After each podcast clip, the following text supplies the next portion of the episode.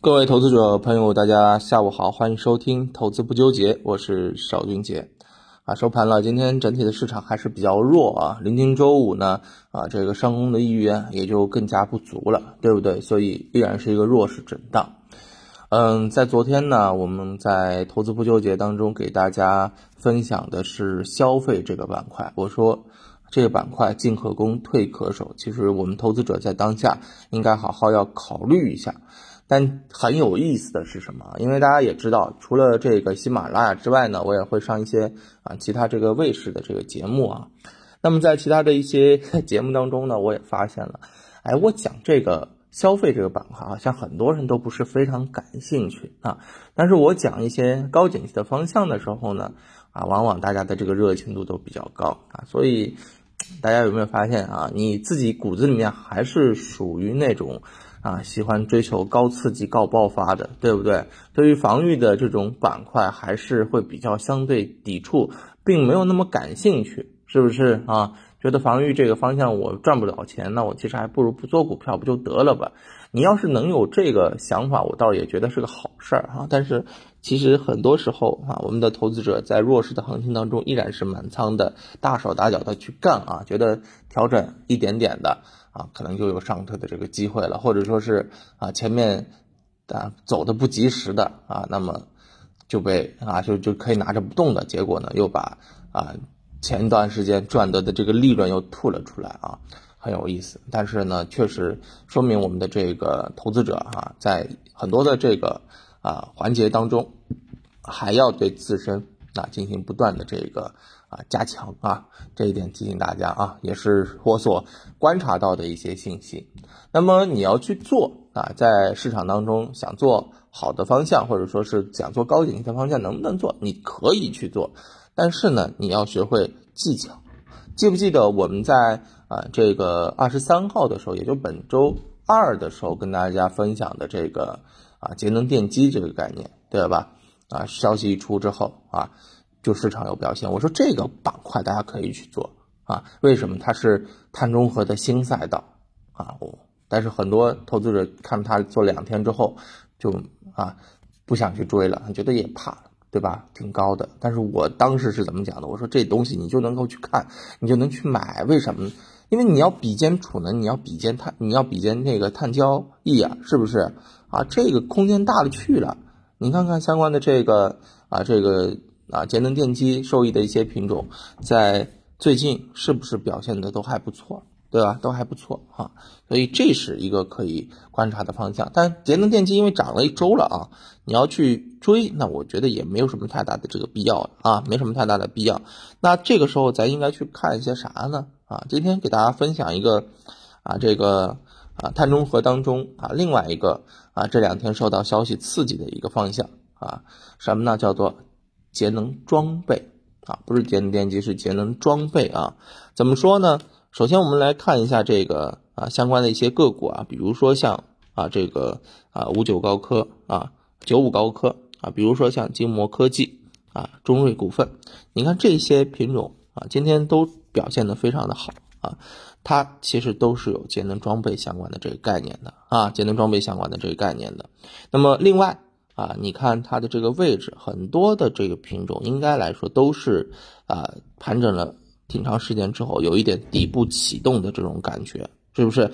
至少整体的这个位置来说都是在相对低位啊，这就是相对低位的碳中和的高景气细分赛道。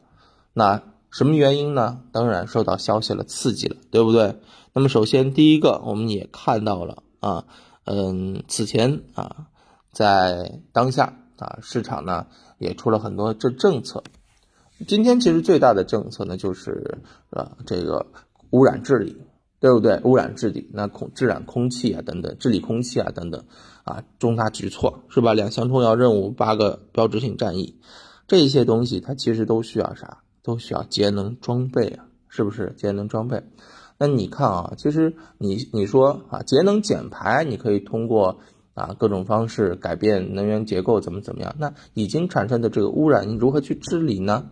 你必须得用装备去治理啊，对不对啊，净化空气也好，或者说是其他的一些啊过滤也好，碳捕捉也好啊，这些都得需要节能装备啊。所以节能装备是近期事件啊最受益的一个品种，而且本身啊整个节能装备啊目前的这个位置又低，估值又低啊，所以你要去参与，这倒是一个可以关注的一个方向。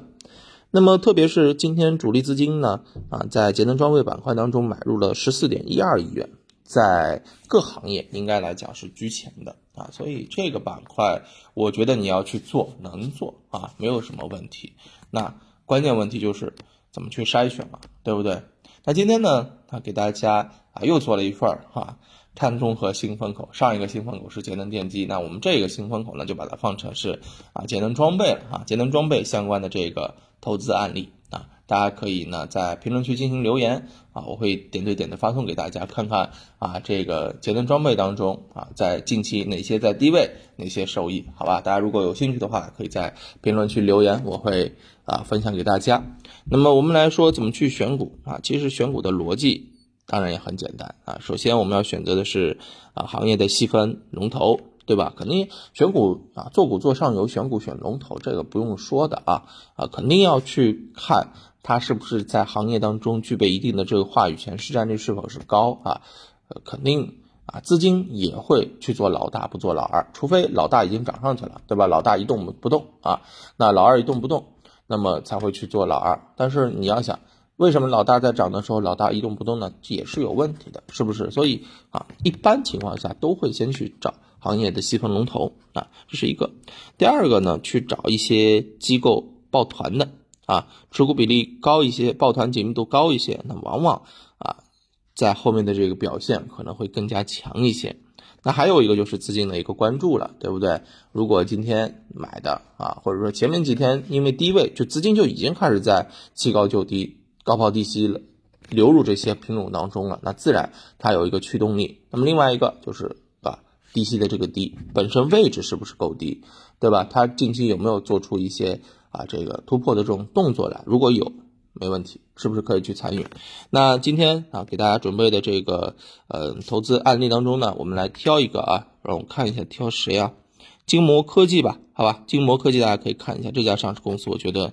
还不错啊。那么，首先这家上市公司啊，细分龙头，业绩评分九十一点八分，目前机构大量持股，比例超过百分之四十五，持股比例包超过百分之四十五啊。五日主力资金抢筹了一点八五亿元。那么今天我们可以看到是一根阳线突破底部，而且呢，这家上市公司前期调整在底部已经横盘了有一段时间了，对吧？这就是我们讲到的条件满足。那这家上市公司啊，只做分享不做案例剖析啊，不不只做案例剖析，不做分享不做推荐啊，瞧我就是嘴巴绕的啊，这个个股啊，在目前大家可以稍微盯一下，看看它在后续的这个表现，在盘面当中的一些资金的这个接受程度，以及它在盘面当中的一个啊表现的情况啊，来看看我们给大家分享的相关的这个品种啊板块的这个机会到底是不是受。机构追捧在当下是不是有搞头？好吧，那大家如果有兴趣，可以在评论区留言啊，我会点对点的发给大家相关的资料和内容。好的，希望能够对大家有所帮助，同样也祝大家周末愉快啊，生活开开心心最好，好吧？行，那今天就跟大家聊到这儿，感谢大家的收听，我们啊这个下周再见，拜拜。